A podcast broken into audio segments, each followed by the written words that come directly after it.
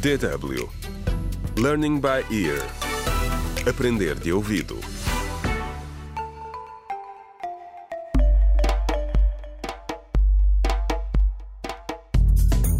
Olá! Bem-vindos ao 21º episódio da radionovela Contra o Crime, Decisões Difíceis, escrita por Pinado Adama Waba. No último episódio, a enfermeira Beatriz chamou a doutora Bruna ao hospital para lhe mostrar o material enviado pelo centro comunitário para combater o surto de cólera na cidade. Karina e Sandro acham que só pode ter havido algum engano e que tudo se vai resolver. Mas será que foi isso que aconteceu? O episódio de hoje começa na esquadra da polícia. Contra o crime.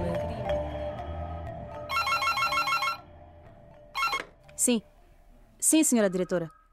Eh, Está bem. Eh, Sim, sim. Sim, vamos fazê-lo no nosso escritório. Eh, Sim, sim. Quem era? A diretora. A equipe de apoio fez uma detenção. Vão trazê-lo para aqui para interrogatório. Oh, isso é muito bom. Vamos interrogá-lo aqui no nosso escritório. Pois, foi o que eu disse. E já estão a caminho. Entre. Aqui está o suspeito, inspetores. Ele deu muito trabalho. Muito obrigado. Vamos tratar disso agora. Oh, de nada, de nada. Sente-se. Muito bem, rapaz. Vamos fazer-te algumas perguntas. Mas antes, gostaria de deixar claro que prestar declarações falsas é crime e será punido por lei caso os faças. Está claro? Sim, está. Como te chamas? Bernardo Matos, Quantos anos tens? tenho 17 anos. Há quanto tempo vives naquela casa? Eh, Não, aquela casa não é minha. Eu não vivo lá. O meu irmão vai para lá às vezes com os amigos. Eu só vou lá para ajudar com as tarefas. Tarefas? Que tipo de tarefas?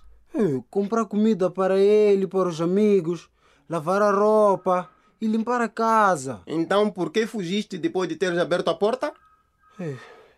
Estava com medo de ser preso. Por quê? Fizeste alguma coisa para seres preso? Não, olha. Por favor, acredita em mim, eu não fiz nada. Agora percebo, não devia ter fugido. Imaginemos que acreditamos em ti. Já ouviste falar do nome Sara Borges? Não, não. Conheces a rapariga nesta foto? Hum, eh, sim. Ah, penso que já a vi uma vez. Onde a conheceste? Tenho de repetir a pergunta. Olha, o meu irmão levou-a lá à casa e disse que ela só ficava uns dias. Ele disse-me para eu não voltar lá e depois disso eu nunca mais voltei. Por isso eu nunca mais a vi. Depois ele disse-me que ia viajar e que precisava que eu ficasse na casa. E era por isso que eu lá estava. Então onde é que está o teu irmão agora? Olha, eu, eu, eu juro, eu não sei onde ele está. E não perguntaste nada ao teu irmão sobre a rapariga? Eu, eu até perguntei, mas ele não me respondeu e eu, eu não insisti. Porque ele normalmente arranja empregos estranhos. e- Estranhos? Com isso queres dizer matar pessoas? Não, não, não, não. Ele nunca matou pessoas. Ele às vezes recebe uns telefonemas e depois desaparece durante umas semanas ou meses, mas ele nunca matou pessoas. Tá bom, olha rapaz. Vamos ter que te prender aqui até o encontrarmos. Olha, mas, mas eu não fiz nada.